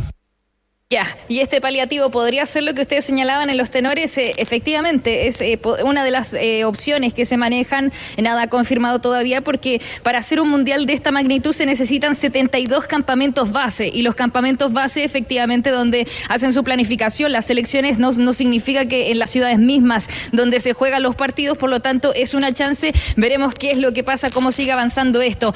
También escuchaban los tenores que el camino se allanó en Argentina cuando efectivamente se realizó el Mundial Sub-20 y así lo confirmó el Chiquitapia, hoy presidente de la AFA, diciendo que ahí comenzó todo y que incluso el momento en que se dieron cuenta que era muy difícil que Sudamérica pudiese ser sede del Mundial 2030 fue cuando postuló Marruecos. Ahí se dieron cuenta que los votos no iban a dar y empezaron a buscar quizás otra opción donde termina siendo entonces Argentina, Uruguay y Paraguay sede de los partidos inaugurales. Estos tres países ya clasificados lo confirma también Ignacio Alonso y que incluso anticipan que las eliminatorias para 2030 van a ser siete países con tres cupos y medio. Eso decía hoy día Ignacio Alonso, pero también vamos a escuchar en estas eh, interacciones en Argentina, en esta conferencia de prensa, al ministro de Turismo, a Matías Lamens, quien eh, dentro de las cosas que se señala, porque uno dice, bueno, ¿por qué Argentina? ¿Por qué Uruguay? ¿Por qué Paraguay? Ya hemos dado las razones, pero acá defiende Matías Lamens la realización entonces de uno de los partidos en Argentina y que, ojo, él no le gustaría que sea en el Monumental de River, sino que ¿por qué no llevarlo a Córdoba Lamens ahora? Hay que pensarlo en un todo porque no es solo la cancha, es el afuera, es la ciudad. Tenemos que tener una estrategia y además tenemos que tener una estrategia país para que sean miles y miles los que visiten la Argentina antes de ese evento, para que la marca argentina además pueda recorrer el mundo, para que podamos mostrar nuestra belleza natural y el talento de nuestra gente. Vuelvo a algo que dije antes y que me parece muy importante. Si hay algo que el fútbol nos ha dado es la posibilidad de recuperar autoestima frente a los que sistemáticamente dicen que este es un país de mierda, el fútbol, la ciencia, la tecnología, el emprendedorismo y parte de la actividad empresaria de la Argentina ha permitido mostrar otras cosas. Creo que tenemos que recorrer ese camino como país porque eso nos da contenido como patria y es muy importante. Ahora en el turismo, antes eh, fue presidente de San Lorenzo Almagro, Matías Lamens, ¿no, Danilo Díaz? ¿A quien escuchábamos recién? Sí, no sé si era Lamens o Massa, el candidato a la presidencia. Me, me- Estaban los dos. Estaban los dos. Sí, al final, mira, eh, yo no sé qué va a pasar, por ejemplo, con este consorcio de los cuatro países. Yo creo que murió ayer. Porque al final, ¿qué es lo que hay que hacer? Organizar tres partidos nomás. Son tres partidos, en el fondo el equivalente a tres finales de la Copa Libertadores. Ya subamos el nivel, el nivel, un poquito más. Pero ya la organización y todo eso cambia, lo puede tomar el control la, la Conmebol. Y, y- y en Argentina, yo le digo la, mucha prensa, recomiendo una columna que nos envió Benjamín Benzaquén sobre de, de Cristian Grosso, el Diario de la Nación, muy muy buena, ya escribirá Ezequiel Fernández Moore, pero eh, el grueso de la prensa argentina plantea, la prensa seria, eh, plantea que estos son migajas, que esto es una derrota del fútbol sudamericano, que acá se, se, se intentó eh, una movida política y que aquí el que se afirma es Domínguez. Domínguez por lo menos celebró salvarse el descenso ayer. Se, se le notaba afectado al, al- al dirigente uruguayo por la, por la exclusión de Chile. ¿ah? Eh, sentía palabras. Dijo que estaba triste, pero no tanto. ¿ah? No, y eso de los campamentos. No, no, mejor no. O sea, Chile lo que tiene que enfocarse ahora es intentar recomponer su sistema futbolístico, Daniel, acercarse al Estado A y ver, si tratar le de gusta, construir un Estado. a ver si le gusta eso, un, un estadio, que usted lo viene, lo viene empujando hace rato. No sé si le gusta este esquema que le voy a plantear, esta conversación de viejo, de café. A ver. Ya, un mal momento el fútbol chileno, el maracanazo, 89. Ya. Nos sacan del Mundial de Estados Unidos, ¿ya? Por tramposos. Por tramposos y súper merecido. ¿Qué pasó que no se planificó, pero qué pasó en buena? ¿Se fortaleció la liga? Habían otras Claro. condiciones. Habían otras condiciones. Pero la Los mexicanos no tenían tanto Claro. extranjeros, no se podían meter tantos jugadores de Europa. li- la liga- fortaleció la liga, Sí, crecimos hacia adentro. Pero la liga siempre fue, encuentro que era, era potente la liga. Si tú revisas la Ah, pero los años 80, Danilo. la participación de los primera equipos edición chilenos. del fútbol chileno en los 80. Colo Colo, Cobreloa, Ya, pero los dos 90 finales de fue estelar. pues, Lo que Danilo. pasa es que Danilo, los 90 fue, la primera Pero- mitad de los 90 fue Pero es que ahí vamos, ahí vamos al 5 de octubre. La, lo hablaba una vez con Carlos Aldunate, ex director Ah, de, por peri- eso, de la escuela, hoy es 5 de la, de de la- de la escuela de, de periodismo, la Diego Portales, redactor du- durante mucho tiempo del diario La Época. ¿Y qué es lo que ocurre? Es la explosión del sistema democrático, es un otro país. Llegan más plata, llegan más recursos, la gente tiene otra actitud para, para vivir. Ya, pero de algo bueno salió, de- o sea, de algo malo, que fue que nos dejaron fuera, Sí, salió algo positivo. claro, Yo creo que aquí. Chile tiene que evaluar Ahora, bien. ahora. Evaluar bien ahora. Ahora, ¿Cómo vamos a hacer para que crezca el fútbol La chileno? responsabilidad la tienen todita en esta, para mí en esta pasada, responsabilidad de, de hacer crecer esto lo- los dueños de los clubes. O sea, yo an- tengo muchas ganas de ojalá- que ojalá que en algún momento se sienten los principales ac- actores de esta industria y se sienten, no, no en estas mesas que sin destino, ¿no? Pero con, con la obligación de tener ciertos mínimos en, eh, con respecto, no sé, a subir estándares de cancha, a subir estándares con respecto a las divisiones menores, eh, un mínimo y un máximo con respecto al fair play financiero, cosas como esa, que, que realmente uno diga, ¿sabes qué? A uno o dos años se van a ver las mejoras, por ejemplo, con, con el tema de los minutajes de los sub-21 que se ha formado en casa. Ah, Exacto. Cosas que, que, Claro. te, que te puedan mejorar en un plazo corto la liga. Pensaba que eras amigo de los de la Conmebol, fuiste comparsa, chao. Nunca fuiste amigo y 2017, en el año 2017, el fútbol chileno construyó un plan de desarrollo. Sí, señor. Y ese está eh, guardado. Ojo, lo construyeron todos los clubes, un plan de desarrollo a 10 años. Yo creo que hoy día el fútbol chileno lo que tiene que apu- apuntar es su, su proyecto es al centenario. Al centenario del fútbol profesional chileno que es en el año 2033. Y a partir de ahí construir las bases. Pero Más cerca está el centenario de Colo Colo y eso también podría ser una inyección, ¿no sé? Pero con este lote, Eso tiene que cambiar las bases. con este lote no hay nada que hacer. Con este lote no hay nada que hacer. Oiga, para ubicarme en el tiempo, ¿cuál fue su primer año de, de inferiores? ¿Cuándo usted llegó por primera vez de la mano de su mamá a Colo Colo? ¿Qué año fue eso? Tenía nueve años, no sé en qué año, pero. Usted es del año años. 80 y- Tres. 83. El 92 llegó usted. Ah, sí, por, eh, porque se vivía. ¿Viste vos también por ahí o no? El 93. Se vivía mucho éxito en, en la ruca. Pero ¿qué es, lo que, ¿qué es lo que ocurrió? En ese momento, el año 91, Arturo Salá con Manuel Pellegrini, Caupolicán Peña como director técnico nacional, instalan, y Ricardo, primero Abel Alonso y luego Ricardo Humor, las selecciones permanentes. La sub-17, la sub-15, la sub-20 permanente, entrenando, jugando todo el año, jugando amistoso. Bueno, Eran tales- inferiores de los clubes antiguos. Claro, de, de la antigua estructura, ¿no? No, era- no eran sociedades anónimas, deportivas. Claro. No digo que no digo que las sociedades anónimas deportivas sean el problema para sacar jugadores, ¿no? Pero, pero la importancia era que se trabajó bien, se trabajó bien. No es casualidad que el fútbol chileno fue al sub-17 del 93, del 97, al sub-20 del 95, eh, fue a los Juegos Olim- al Mundial de 2001, el de Mendoza, fue a los Juegos Olímpicos de, del año 2000 y además cuando en esos, en esos años eran dos grupos de, de cinco, clasificados los dos primeros de cada grupo, prácticamente en todos los sudamericanos, los 17 y en los de la 20, Chile clasificaba al, al cuadrangular final. Porque claro, en- nunca paraba la de la actividad. Ahora, lo que, lo que debiese hacer eh, Pablo Milat, eh, ya que todos los personajes, ¿cierto?, nombrados, eh, presidente de la Comebol y, todos los, los socios y aliados que le van a retribuir de alguna manera esta, esta imposibilidad de Chile de participar en esa, en esa repartija de amigos que, que- que tuvieron en la Comebol, eh, es económica. Es una retribución económica. Mira lo que va a hacer la Conmebol para, para que albergue un partido Paraguay. 80 se habla de 80 millones de dólares en, la- en en una construcción de un estadio. Entonces, bueno, si, si hay algo que puede hacer Pablo Milat, es eso. O sea, pedir ayuda económica, pedir, pedir patrocinio, exigir cu- patrocinio. Cupos Ex- libertadores. Exigir, lógico. Cupos exigir. sudamericana, en donde te- tiene eh, la posibilidad de que los equipos puedan competir a nivel nacional. Y lo otro, hay que llamar a consulta a- al embajador de Argentina, Paraguay y Uruguay. Hay que llamarlo a consulta. Esto no puede quedar así. Le puso color, vos. Sí, a, a- a nivel diplomático esto tiene que... ah, que- Oiga, Rocío, la pelea que viene es donde se va a jugar la final del Mundial 2030, ¿no?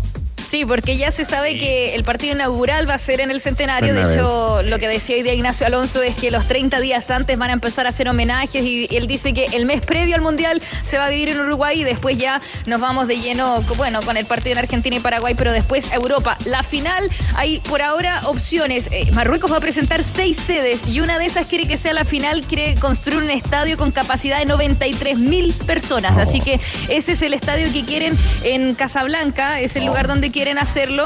Y también se postula Madrid y Lisboa, pero claramente lo de Marruecos se seduce bastante. Ya, oiga, de, la actividad donde pudimos escuchar a, a Milad, esto estaba agendado con anticipación, es el segundo Congreso Internacional del Fútbol. En la mañana estuvo el representante independiente del Valle. Esta es la misma actividad que el año pasado nos llevó a un hotel del sector oriente, Rocío, donde estuvo, estuvieron los tenores ahí en amena charla con Mauro Silva, con Gerardo Peluso, es lo mismo, ¿no? Es parecido, sí, porque nosotros tenemos entendido que sí, que estaba en la agenda hace tiempo. De hecho, en el Summit, donde estuvimos esta semana con los tenores in situ, eh, ahí ya se había anunciado que fuéramos todos al Congreso Internacional del Fútbol en su segunda versión. Estuvo claramente el representante independiente del Valle, porque esto es enfocado en cómo fortalecer las divisiones inferiores. Así que quién mejor que ellos para darnos consejos. Así que es un día, va a terminar cerca a las 7 de la tarde y todavía está presente Pablo Milade y algunos representantes de clubes también. Así que en este sector tenemos que esperar a ver si es que va a hablar, pero todo indica que no, ¿ah? Y está confirmado para la tarde la, la exposición de Nicolás Córdoba, que hasta el momento el jefe técnico de las selecciones menores me parece que no, no ha hablado, ¿no? Sí, no, no, no ha hablado, pero estaba dentro de la lista, así que vamos a estar atentos. Pero bueno, nosotros, a diferencia del Summit, en esta ocasión estamos como afuera. Hay como una barrera, entonces no podemos verla. Sí se puede ver por el sitio web, las transmisiones oficiales lo están ex- exponiendo, así que ahí vamos a estar atentos a ver si efectivamente lo presenta, pero es lo que sabemos. Momento Isis, aprovechar el sol en tu espacio favorito. Descubre el especial Terrazas de Easy. Pasa del interior al exterior de tu hogar con colecciones únicas y todo el menaje, iluminación, textil, muebles y mucho más ¿ah? para personalizar y disfrutar de tus espacios. Escucha atento, Manolo Fernández. Easy, renueva el amor por tu hogar. Se sigue jugando Europa League con presencia del Betis, que está enfrentando a la Esparta de, de Praga con resultado todavía 1 a 1 en 59 minutos. Ya recordemos Claudio Bravo, suplente en el equipo del ingeniero Manuel Pellegrini. Otros chilenos eh, cuyos equipos ven acción esta tarde. A las 4 el Toulouse de Gabriel Suazo enfrenta al Lask de Austria. También a las 4 de la tarde el Villarreal de Ben Breneton jugará ante el Rennes de Francia. ¿A cuánto estamos del partido de la selección chilena ante Perú, Manolo? Una semana, poquito. No, no nos hemos metido todavía en ese, en ese Chile-Perú, ¿ah? Estamos ahí, ¿eh? Hoy Experto ya cambió la vida de muchos de sus jugadores al poder viajar, conocer y compartir en cancha con grandes estrellas del fútbol mundial como Vida, Cafú, Rivaldo, Zico y muchos más. Además, es la única casa de apuestas legal y verdaderamente chilena. Con Polla Experto apuesta por nuevas experiencias. Atenti el hincha de la Universidad de Chile. También tenemos novedades con respecto a la programación del partido del fin de semana. ¿Se juega o no se juega en Santa Laura con el Everton? Ya te lo contamos. Pick Up Photon G7 tiene la potencia de equipamiento que necesitas desde 13 millones 490 mil pesos masiva con bono de financiamiento. Ve por la tuya en todas las sucursales CIDEF y su red de concesionarios. Fotón G7, potencia y equipamiento. CIDEF es garantía de confianza. Colo Colo. Colo Colo finalista de la Copa Chile, pero queremos comenzar con el informe de Cabero. ¿Cómo le va, Cristian Ávila Soto? Hola, ¿qué tal, tenores? Así estuvo en todas. El Peluca Falcón, el héroe de la jornada, porque finalmente le da el paso a Colo Colo la final frente a Magallanes de esta Copa Chile, pero ya está publicado el informe del árbitro del partido, el señor José Cabero, tenores. Una vez observado, observando, bien digo, las imágenes de televisión, consignan su informe, me percato que el jugador Maximiliano Falcón del Club Colo Colo confronta al asistente número 2 con lenguaje ofensivo y grosero diciendo, lo digo o no lo digo, tenores. ¡Jueguen! Ustedes me dicen, ¿lo digo o no lo digo? Yo creo que ya todos vieron la imagen, ¿no es cierto? Todos vieron la imagen. Es una puteada que se lleva Vladimir Muñoz, el Ya. juez asistente. Lo que consigna después el juez dice, de haber observado este comportamiento en el campo, lo hubiese expulsado. Por lo tanto, el peluca Falcón Tenores le podría caer la teja y podría ser sancionado por oficio y perderse la final de la Copa Chile entre Colo Colo y Magallanes. Claro, el error aquí es del asistente. El asistente cuando lo insulta a Falcón tendría que agarrar la banderita, la toma, llama a Cabero, me dijo esto y esto y esto y esto y fuera, roja al tiro. Porque Cabero lo ve que lo va, lo, lo va a, a hablar eh, Falcón, pero Cabero viene de atrás, no lo ve. ¿Le faltó personalidad a Vladimir Muñoz? Pues claro, es lo que corresponde. Principio de autoridad. Sí, yo, yo creo que sin perjuicio de que efectivamente lo pueden castigar eh, por oficio y todo, eh, para mí la principal falta es la que es la, es la de omitir eh, ese a ver e- esa agresión verbal que le hace Falcón a, a línea para mí el línea es el principal responsable más allá que claro Falcón obvio Falcón comete comete ahí una agresión verbal y después lo pueden castigar de oficio pero Ahora, eso está en el reglamento, así, eh, este, este garabato, esta grosería significa amarilla, esta roja, esta... A mí me echaron, pues. En- yo también me salí de madre con Hermosilla en Rancagua, me escuchó, me expulsaron. Listo. Es también el ca- yo creo que el calibre, la intención. El informe tenores se asimila a una tarjeta roja, por ejemplo. Claro, no, me refiero al, al- al calibre, cómo lo dice, la manera, todo, hay todo un entorno que al final para que te pongan Ahora, o roja. este lenguaje es normal. Sí. Se usa en el fútbol para que la gente igual lo entienda. Se Porque usa. los árbitros a ustedes también le responden. También responden. Es normal, es normal. Lo Pero que ahora no es menos no- por las cámaras. Lo que no es normal eh, es tan de cerca, tan eufórico, más desproporcionado, tan la efusivo, desproporcionado. Eh, claro, uno siempre trata de mantener eso de no exponer al árbitro a una situación como Claro. esta, porque finalmente Falcón los pone eh, a, a- a Claro. que se, a, a ver, a, a que se mine su autoridad, porque con, con todo esto de las cámaras, y el árbitro de vuelta cuando tiene algunas situaciones que pueden ser parecidas con uno, uno tampoco lo va a exponer. po. Ayer nos rayamos con el Tito Garrido. ¿Quién le hubiera dicho, por ejemplo, Enrique Marín o Alberto Martínez a, a Falcón? O sea, lo, toda habrían, la lo vida. habrían- lo habrían mandado a Siempre, cortarse siempre el pelo. hubo, siempre hubo insultos así de, de lo- Y- del y en- calibre de, de Falcón. Y- pero en esos años los jugadores reclamaban no se van a terminar. que los árbitros insultaban a los jugadores. el tema, tantas cámaras, el ¿no? tema, Claro. pero más allá de las cámaras, Carlos, el tema es la prepotencia, eh, la, La actitud- forma. la- sí, la actitud de Falcón medio raro. A ver, estaba jugando. Y Saldivia cuando se volvió Fue loco con la Sí, chuleta. también. Fue un momento medio raro que Una solta de cadena. Sí, de las, de las normales de Falcón, que hace rato estaba bien, bien eh, alejado de este tipo de venía polémica. venía venía bien, estaba centrado en lo que era su, su, su su aporte, ¿cierto? A- al equipo, a Quintero, está... raya para la suma. Está focalizado en el fútbol. Colo se queda sin los centrales titulares para la final Sí, de la por Copa eso es medio raro la actitud de Falcón, es totalmente eh, criticable y ahora va a tener que bancársela nomás, po. Claro, porque finalmente son, son decisiones, en este caso eh, la omisión de, de la denuncia del árbitro es determinante después para el, para el desenlace del partido. ¿Ah? Porque finalmente fue el autor del gol. Sí, porque Claro. hace el gol. Ah, entonces... Pero Colo Colo se queda sin, los, sin sus dos centrales Los dos, titulares, los se va a dos quedar fuera. sin duda. Eso está clarísimo. Expulsado a Saldivia. Ya. ¿Y sobre el partido? Tontamente también, tenores. Cortito así.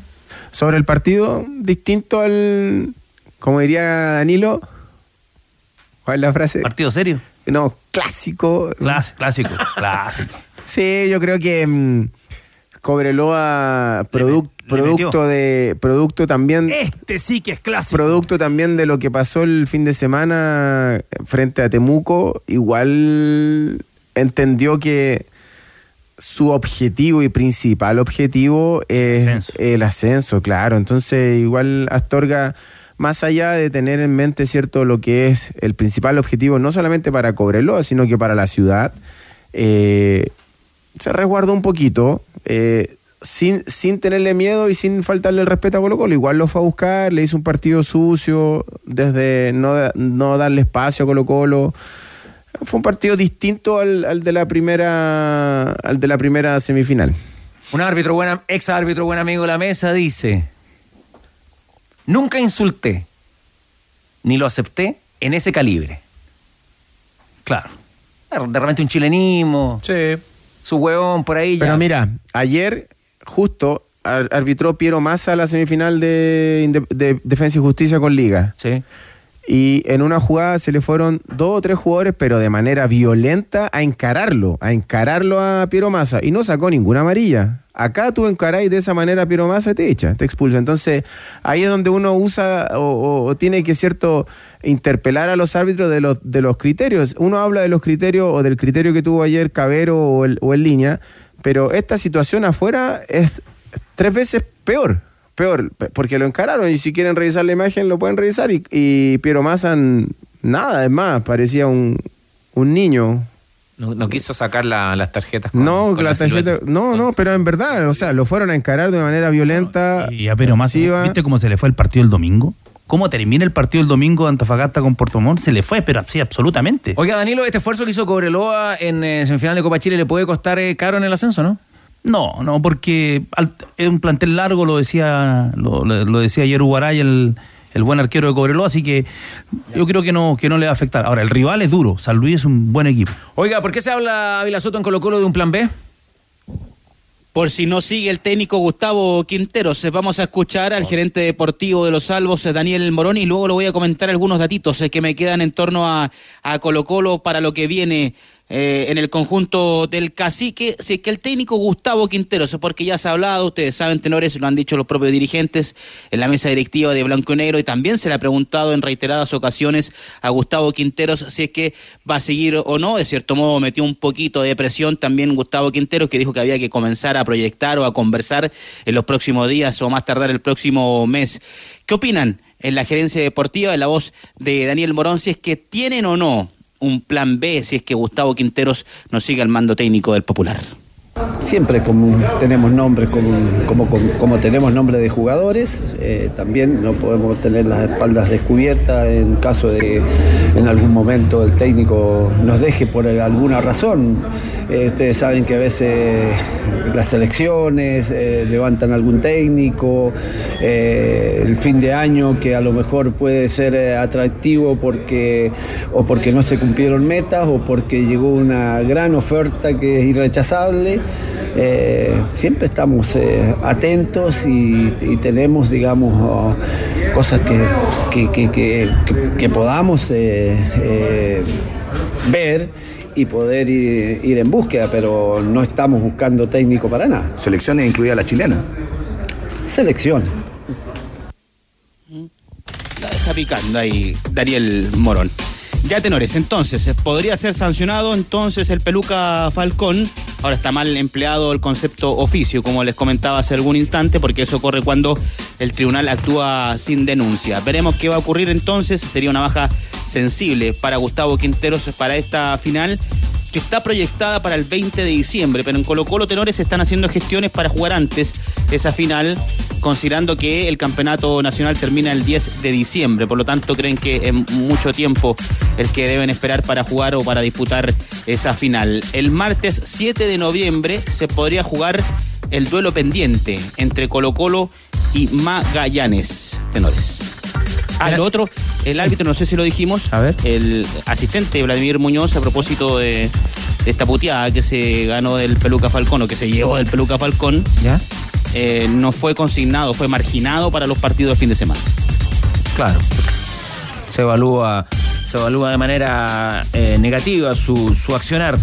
Partido único, final en Iquique, entonces eh, todavía programado para el 20 de diciembre. Colo Colo lo quiere adelantar. Colo Colo Magallanes. Bien Magallanes, ¿ah? por segundo año consecutivo siendo finalista de la Copa, de la Copa Chile. Y el, el martes 7 de noviembre entonces se pondría al día el campeonato con estos mismos protagonistas, el partido pendiente entre la Academia y Colo Colo. Completísimo su informe, gran panorama, Ávila Soto, que pase una linda tarde. Igual ustedes, tenores, que pasen bien. Y a propósito del próximo desafío de Colo Colo, eh, Manolo Fernández, ¿qué agregamos? Claro, nos estamos anticipando a las finales de Copa Chile, también al partido pendiente de Colo Colo, pero el desafío inmediato de los salvos es este domingo, 3 de la tarde con Palestino en la cisterna. Y ojo, ah, que habría, habría permiso para que hinchas salvos ingresen también como espectadores a la cancha. Se resuelve esta tarde. Todo el fin de semana válido por el Campeonato Nacional. Si vas a comer con amigos, llegas tarde y tu mujer te sube y te baja como ese arvejado con papas salteadas que te comiste la noche, tómate un Antiax comprimidos masticables y quedarás impecable. Cuando la comida va y vuelve, combate la acidez con Antiax comprimidos masticables de Laboratorio Zaval. Nos tenemos que ir rápido a la pausa. Ya en la información de la Universidad de Chile, algún datito también para el hincha hispano. ¿Algo más que le va a interesar a los amigos de Colo Colo? Eh, también de Colo Colo, sí, pues porque debuta el equipo femenino en la Copa Libertadores mañana frente a Corinthians de Brasil, siete y media de la tarde el partido, recordemos que se juega en Colombia, hoy es el estreno por su parte de la U, que también viene con noticias a nivel masculino luego, la U enfrenta a Universitario, a otra U, Universitario de Lima, a las 5 de la tarde, Copa Libertadores femenina, Eh, agenda entonces de las azules para esta tarde. ¿Qué le falta a tus entrenamientos? Agregar una pausa con Powerade y regresar con más Power. Tómate una pausa, Powerade, pausar es Power. Justo la pausa a esta hora en los tenores de ADN. Los tenores la ponen entre palo y arquero.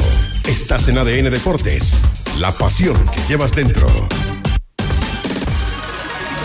Universidad de Chile. Se aclaró el panorama. ¿Hay estadio? ¿No hay estadio para la Universidad de Chile este fin de semana, Leo Mora? ¿Qué tal, Carlos Tenores? Sí, se aclaró el panorama al final. Recordemos que estaba programado el partido en un inicio para el día sábado a las 5 de la tarde en Santa Laura, después pasó para el día lunes al mediodía, lunes de la tarde, pero finalmente es el día domingo. 19 horas, Estadio Santa Laura, Universidad SEC. 16.000 personas, el aforo de este partido, lo mismo que ocurrió el lunes confirmado pasado. 100% ya? Sí, confirmado ya. Están esperando solamente el decreto para empezar ya con el tema de la venta de entradas y toda la información eh, respectiva de la Universidad de Chile. Así que llegaron, eh, se cos- costó desde la semana pasada ya que estaban trabajando en esto porque recordemos que a partir de mañana y hasta el domingo en la mañana hay un corte de agua justamente en Santiago Norte y también justamente recae en el sector del Estadio Santa Laura. Así que domingo 7 de la tarde, Estadio Santa Laura, el partido entre Azules y la gente de Viña del Mar. Bueno, una postal del fútbol chileno, lo que hemos, lo que hemos venido conversando todo el año, todo, todo el programa, ¿no? Así que. Sí, no, no hay mucho que, que ver. Se depende, por ejemplo, ahí del horario para la feria. Todas las variables. Ahora, para la U, bueno. Para la U, bueno, jugar este fin de semana viene de ganarle al Audax. eh, no, no se corta el, el hilito. El po. hilito, no, eh, eso finalmente uno, como se dice, ganar a veces trae ganar, entonces en la medida que se le da continuidad eh, y sobre todo con la dinámica que pudo encontrar la U en el último partido, me parece que lo mejor que le puede pasar es volver a jugar. ¿Y qué dijeron en la U, Leo Mora? Mire, un día como hoy, pero de 1971. Ah, ya está sacando cuenta usted. Sí, estaba sacando cuenta para, para no carrilarme con el, con el dato exacto. ¿Ya? El técnico de la Universidad de Chile nació y cumple 52 años. Hoy día, con camotera y todo, lo saludaron los jugadores tras el entrenamiento en el Centro Deportivo Azul. Un yo pensé pasito- que en las parrilladas. No, no, no, no, no han ido a la todavía. parrilla todavía, no. Con un bailecito de Israel Poblete, le pusieron el- la capucha del polerón, abrazos. También la gente, los funcionarios de la U, saludaron al técnico Mauricio Pellerino, que tiene una semana dulce después de lo que pasó el lunes pasado en Santa Laura, justamente. ¿Y a qué año me dijo qué? El año 71, 52 mundial. años. 52 años. 52 años. El año en que se inician las protestas. ¿Y con camotera? Y con camotera. Sí. Pueden revisar justamente la imagen en las redes de la U ahí. Todos los saludaron los muchachos y bien mo- movió el tema. Confianzudo los jugadores, ¿no? Hay ánimo, hay, hay energía con el y, y mucho cariño, ¿ah? Porque cuando algunos decían que el camarín estaba dividido con el técnico y todo, no. Se ve muy tranquila la cosa. Pero bueno, Marcelo Morales habla justamente de cómo ha sido esta semana para el técnico y por supuesto cuál es el objetivo de la Universidad de Chile de aquí en más tras haber ganado el día lunes ante Audax Italiano. Sí, bueno, como, como plantel estamos todos, todos juntos, todos eh, estamos con el profe, con, nosotros, nuestros jugadores, y esperemos que, que siga hasta fin de año y, y poder tener la, la mayor cantidad de puntos. Como, como grupo, nuestro objetivo es clasificar una Copa Internacional, eh, todos estamos de acuerdo y vamos por por el mismo objetivo. Y es lo que queremos, o sea, trabajamos semana a semana para, para estar ahí, para estar arriba, que es donde se merece eh, estar la.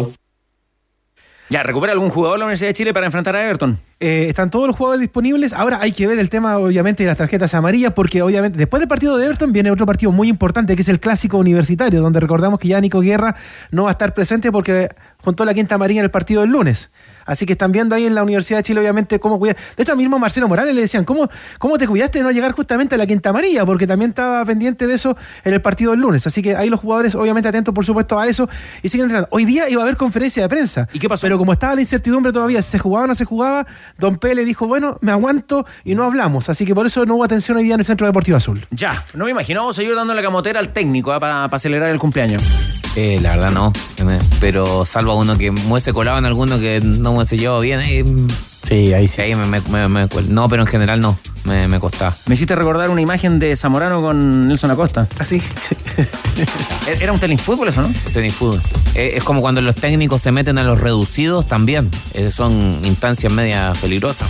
Porque el que no está jugando. Sí. Sí. Oiga, y ya que está, está bien comunicado con sus topos azules que le cuentan estas cosas, ¿del robo se supo algo más o no? Nada, todavía están esperando la respuesta de la, de la investigación. Ahora sí, el monto que se hablaba ayer, de los 50 millones, es mucho menos. Ah, ya. Pero fue indumentaria, ¿qué, qué robaron? Sí, fue, indumentaria. fue la tienda azul, Ah. la que estaba por la entrada de Fernández Albano, que de hecho estos días estaban aprovechando ofertas de Cyber. Y bueno, lamentablemente le pasó esta situación que contaba ayer eh, Andrés Fernández. Olvídate de los problemas y también de la humedad y las filtraciones de tu casa con el nuevo esmalte Dry Cut de Lanco. Sella pinta, impermeabiliza, nuevo esmalte Dry Cut de Lanco. Conoce más en tienda.lancochile.com. ¿Qué esperamos para esta noche? Palmeiras, Boca Juniors. ¿Cómo anticipa este partido, Jorge Valdivia? Uy. Algo parecido a lo que fue mm, el partido de ida en la bombonera, un Boca más protagonista, ¿cierto? Eh, con mejores situaciones de gol, eh, más directo. Eh, creo que Palmeira es un equipo que de visita plantea los partidos distintos, sobre todo si vas a jugar a la bombonera. Eh, va a asumir esa responsabilidad. está, ambos equipos están acostumbrados a estas instancias, no juega el, rol que muchos por ahí puedan asumir como importante o, de gran diferencia, hablo del público. estos equipos no sienten esa presión. Así que vamos a ver un partido donde, chuta, Boca sin duda va a apostar a, a San Chiquito Romero. Tratar de llegar a los penales, lo que ha hecho, lo que hizo en, en el- en- en cuartos de final. Entonces, va a ser un partido apretadísimo, eh, con pocas, creo, creo yo, creo yo, situaciones de, go- de gol. Eh, Boca sabe que Palmeiras tiene, tienen Ronnie, tienen Arthur en Veiga, jugadores rapidísimos que te pueden desequilibrar a partir de los espacios que le puedan dejar Apretadito. lo- los costados. Sobre todo el de Advíncula, que es un, agente eh, ofensivo durante todo el partido. Así que creo que va a ser ese partido de pocas situaciones de gol, donde cada uno aproveche eh, las transiciones rápidas y los espacios que vayan dejando. Ya me va a contar Manuel Fernández a qué hora es este Palmeiras Boca Juniors. Eh, Jambo Señor, ¿algo que decir de la clasificación del Fluminense? Ah, partidazo el de ayer. Eh, yo personalmente no, no, es que, no es que me llena de forma completa el juego de Fluminense. Me, gu- me, me- me gusta todo el, el juego de posesión. Eh, a veces lo encuentro que un poco, a ver, se pasa demasiado. Pero si hay algo que le valoro al técnico de Fluminense, a sus jugadores, es que del minuto 1 al 94 persiguieron la idea y con esa idea ganaron. De hecho, el último gol parece un ejercicio de enlaces de pase, en la que el arquero se la da al lateral, el lateral contención llega, el, el 9 se hace volante, la abre y después llega a definir un golazo eh, y le ganaron un equipo que es jodidísimo, que para mí hizo los méritos suficientes, que se debe estar lamentando lo que pasó en la ida en donde lo pudo, estaba para el cachetazo Fluminense y no lo hizo. Eh, algo similar a lo que puede pasar con Boca, porque Boca tuvo primeros 45 minutos muy buenos y, y no pudo capitalizarlo. Entonces vamos a ver si, si no se arrepiente de lo que pasó en Argentina. ¿El partido de Charles? El partido de Charles hasta lo que jugó, bien, es lo, es lo que acostumbra, inteligente, sabe dónde moverse, pierde prácticamente nada de balones. Cuando a Charles le dan un contexto y lo acompañan de buena manera, eh, es un jugador súper confiable. Por eso nos gusta tanto el fútbol. Había sido tan superior en el primer tiempo el Inter y además Valencia tuvo dos, Danilo. Hasta el minuto 80 Ay, fue superior el Y en Inter. el segundo tiempo, las que los, tuvo. los dos que tuvo Un Valencia. cabezazo también del Sí. central. eh, Sí, no al final al ese que final, arriba el portero. Y, y La velocidad de Valencia, de Valencia. cómo entró por el medio. Cuando nos toca jugar con Ecuador, falta todavía, Es ¿no? una daga. Noviembre. ¿Ahora? Ahora ya. Oh, dice. Pero ya, pero primero Perú-Venezuela. No, y, Per- y Perú, imagínate Perú que tiene a Pablo Guerrero que va a jugar la final de la Sudamericana. Oye, y después-. Después en noviembre también nos, nos toca con, con Paraguay acá o allá. Se volvió clásico con Paraguay Acá. ahora. Se volvió Bueno, clásico. Hawaii es acá. Hay que hacerlo jugar. ¿Dónde lo vamos a hacer? Ese partido no, No, se puede una- perder. la batalla de Ese- Santiago, no, ya. ese partido no se puede perder. Y eso significó, la, la definición de Paraguay significa, nos comentaban, que se arreglaran Oscar Harrison, enemistado con Alejandro Domínguez, presidente de la Conmebol. Si ustedes se fijan en varias de los últimos partidos a nivel del internacional, Copa Libertadores, eliminatoria, los paraguayos estaban fuera de todo. Y a partir de ahora se arreglaron. Mundo es la internet fibra más rápida de toda Latinoamérica. Te lleva a Sevilla, España por cinco días. Atenti junto a su partner regional que es el Real Betis Balompié. A un partido contra el Real Madrid. Sorteo exclusivo para clientes. Si aún no lo eres, cámbiate ya en tumundo.cl o llamando al 691 900 Mundo es tecnología al alcance de todos. ¿Y ¿Sabían que Pipopo. ¿Sabían que Hyundai Camiones y Buses entrega el mejor respaldo de fábrica del mercado en transportes de carga clase B? Se trata del HD35 y el HD35 Lite, los cuales cuentan con tres años de garantía y sin límite de kilometraje. En garantía de transportes de carga, Hyundai la lleva. Hyundai Camiones y Buses, marca de calidad mundial, es una empresa indumotora. Le queda Bae, una para el bae, cierre, ve, Manolo Fernández. Claro que sí, porque hay gol en el Benito Villa Marina y gol de Isco para el Betis. Faltaban 10 minutos, ahora quedan menos incluso para el remate de ese partido. Le está ganando el Betis 2 a 1 a la Esparta de Praga con Claudio Bravo en el banco de suplentes. En la programación de ADN le vamos a contar quién es el nuevo arquero de la Unión Española. Llega desde Uruguay, acaba de aterrizar a Chile, en, en nuestro país, debe practicarse los exámenes médicos. 1.84, 28 años, portero uruguayo. Quieren terminar con este arquero la temporada en el equipo de Ronald Fuentes, que este fin de semana juega ante Coquimbo Unido. ¿Puedes dar más referencia de tu experiencia? ¿Será como la de Victorino fue el que llegó y jugó al tiro, ¿no es cierto? Él fue, pues claro. Sí. Uruguayo con pasaporte italiano. Ahí tiene más, re- más referencia de la experiencia. En la promoción de ADN le confirmo el nombre de su barrera. Yo sé que usted está ansioso, el hincha hispano más, pero le vamos a confirmar en la programación de ADN el nombre de este, el que podría ser el portero de la Unión Española para terminar la temporada. Uy. El cumpleaños hoy día, el de Pellegrino y el del cantante Miranda. Miranda. Varios Ale Mir- Sergi. Hay varios Miranda por acá. Tiene la misma edad de Pellegrino. 52 años. Se visten un poco distintos nomás. Parece un lolo. Ya, que estén bien, chao. Bajamos el telón. Los tenores vuelven mañana para otro auténtico show de deportes. Revive este capítulo y todos los que quieras en adn.cl en la sección podcast. No te pierdas ningún análisis ni comentario de los tenores ahora en tu plataforma de streaming favorita. ADN Podcast. ADN Podcast. Voces con contenido.